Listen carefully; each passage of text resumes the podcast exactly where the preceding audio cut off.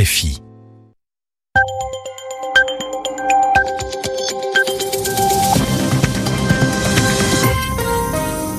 21h ici à Paris, une heure de moins en temps universel. Gilles Moreau. Bonsoir et bienvenue dans votre journal en français facile, présenté ce soir avec Édouard Dupenoit. Édouard, bonsoir. Euh, bonsoir à tous. Dans l'actualité, Angela Merkel en route vers un nouveau mandat de chancelière en Allemagne, son quatrième, mais les démocrates chrétiens ont dû faire de nombreuses concessions aux sociodémocrates qui obtiennent euh, plusieurs ministères clés et des ministères importants dans le nouveau gouvernement. Le Conseil de sécurité de l'ONU se réunira demain pour discuter d'une trêve humanitaire en Syrie. Aujourd'hui encore, des dizaines de civils ont été tués par les frappes de l'armée de l'air syrienne dans l'enclave rebelle de la Routa orientale. En visite sur l'île, Emmanuel Macron s'est dit favorable à ce que la Corse soit mentionnée dans la Constitution française. Le président s'est en revanche opposé à une reconnaissance du Corse comme langue officielle. À deux jours des Jeux Olympiques d'hiver, le régime de Pyongyang annonce la présence à Séoul de la sœur du dirigeant nord-coréen Kim Jong-un. Le journal. Le journal. En français facile. En Allemagne, les contours du prochain gouvernement Merkel se précisent. Après l'accord difficilement obtenu avec les conservateurs d'Angela Merkel, Martin Schulz doit quitter la présidence du Parti social-démocrate pour devenir ministre des Affaires étrangères. Autre portefeuille clé, portefeuille important, le poste de ministre des Finances doit revenir lui aussi à une personnalité du Parti social-démocrate. Les précisions de notre correspondant Pascal Thibault. Le premier gouvernement SPD dirigé par une chancelière chrétienne démocrate. Pour ce responsable du quotidien populaire Bill Zeitung, comme pour d'autres commentateurs, les sociodémocrates ont tiré leur épingle du jeu malgré leur score historiquement bas aux dernières élections. Il est vrai que cet accord était une question de survie politique pour Angela Merkel.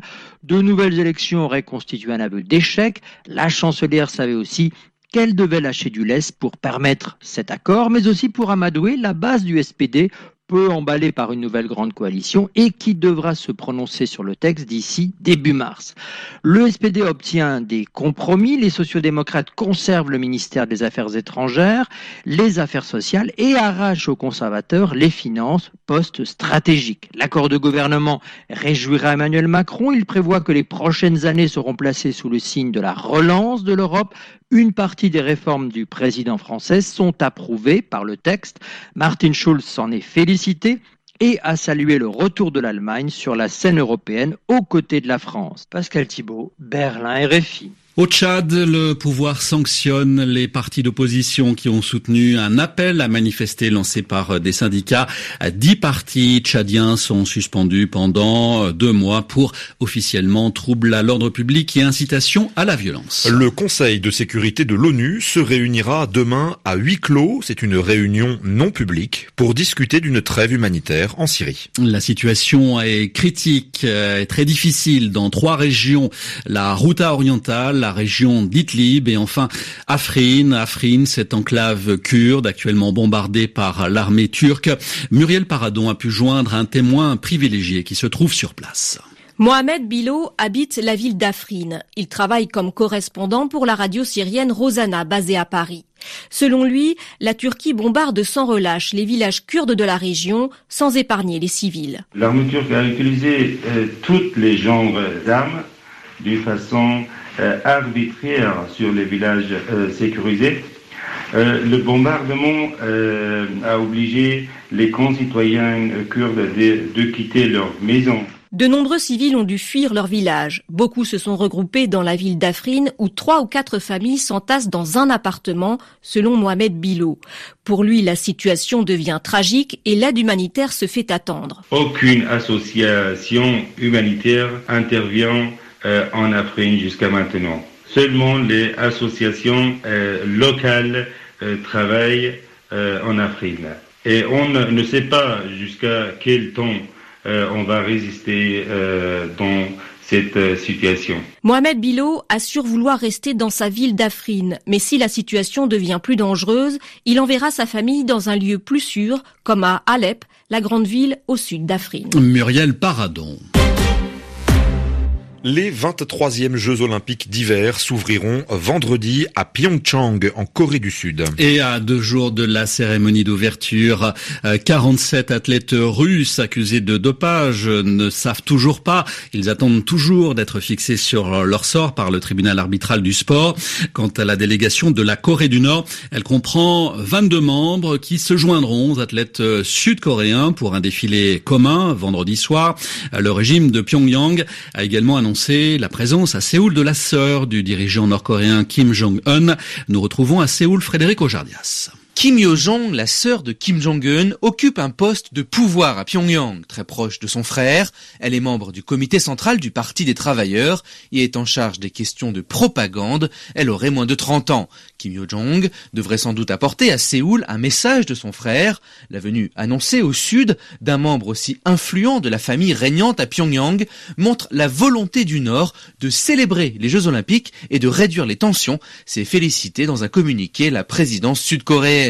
L'année dernière, Kim Yo-jong avait été placé sur liste noire par les États-Unis qui l'accusent de graves violations des droits de l'homme, ce qui pourrait compliquer sa venue au Sud. Le vice-président américain Mike Pence, en visite à Tokyo, vient d'ailleurs de promettre des nouvelles sanctions économiques les plus dures et les plus offensives jamais prises contre le régime. Il a ajouté qu'il ne laissera pas la propagande de Pyongyang prendre en otage les Jeux.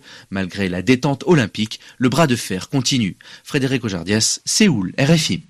Au moins sept morts, 260 blessés, une soixantaine de disparus. C'est le dernier bilan en date du séisme, le tremblement de terre qui a frappé mardi soir la ville de Hualien à Taïwan. Les secouristes continuent de rechercher d'éventuels survivants au milieu des décombres. Aux États-Unis, le projet de Donald Trump d'organiser un défilé militaire, un peu sur le modèle de celui du 14 juillet en France, est loin de faire l'unanimité. Il est même très critiqué. Le président voudrait promouvoir la puissance militaire de son pays, la mettre en avant. Or, une telle démonstration de force n'est pas dans la tradition, dans les habitudes des Américains. Seuls 30% des sondés, des personnes interrogées, approuvent ce projet selon un sondage du quotidien de l'armée Military Times et 70% considèrent qu'il s'agira d'un gaspillage d'argent alors que les soldats sont très occupés. Au deuxième jour de sa visite en Corse, Emmanuel Macron s'est dit favorable à une mention de Corse dans la Constitution française. Cette reconnaissance de la spécificité, de la particularité de la Corse, c'est l'une des principales revendications des nationalistes au pouvoir actuellement sur l'île. Dans son discours prononcé aujourd'hui à Bastia, le président s'est en revanche opposé à d'autres revendications, notamment la reconnaissance du Corse comme langue officielle. Les nationalistes qui sont au pouvoir donc en Corse ont réagi en qualifiant d'occasion manquée cette visite du président. Plus on est riche et plus on a de chances de vivre vieux. Ça paraît une banalité, hein, Edouard, mais, mais c'est calculé très très précisément. En France, les hommes les plus aisés euh, vivent en moyenne 13 euh, ans de plus que les plus modestes, et chez les femmes, l'écart est de 8 ans. C'est ce qui ressort d'une étude de l'INSEE, l'Institut de la statistique. Les détails avec Valérie Cohen. Le constat est sans appel. Plus on est riche, plus l'espérance de vie est élevée et l'écart est immense aux extrêmes. Ainsi, les 5% d'hommes les plus riches, gagnant en moyenne 5800 euros par mois, ont une espérance de vie de 84 ans. Or, elle est de 71 ans pour les 5% d'hommes les plus pauvres, ayant un revenu moyen d'environ 500 euros mensuels. Les femmes les plus aisées, quant à elles, ont une espérance de vie de 88 ans contre 80 pour les plus modestes. La corrélation entre espérance de vie et revenu n'est pas linéaire. Aux alentours d'un revenu de 1000 euros par mois, 100 euros supplémentaires sont associés à 11 mois d'espérance de vie en plus chez les hommes autour de 2000 euros mensuels, c'est trois mois et demi de plus. Alors pourquoi les plus riches vivent-ils plus longtemps? On sait que les cadres sont moins soumis que les ouvriers aux risques professionnels, accidents du travail, exposition à des produits toxiques, etc.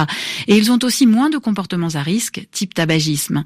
Mais l'étude révèle que même sans diplôme, on vit plus longtemps quand on est aisé. Les personnes modestes renoncent parfois à consulter un médecin. Les difficultés financières entravent la prévention et l'accès aux soins. La neige est tombée en abondance depuis hier sur une partie de la France, provoquant de fortes perturbations à Paris et sa banlieue. Ouais, situation chaotique, donc difficile, en particulier dans les transports. Heureusement, ce paysage de neige fait aussi la joie des touristes, même si la Tour Eiffel est fermée au public. Dans le quartier de Montmartre, par exemple, une piste de ski a été improvisée, installée au pied de la basilique du Sacré-Cœur. Voilà, c'est la fin de votre journal en français facile. Bonsoir à tous, bonsoir Edouard. Bonsoir Gilles.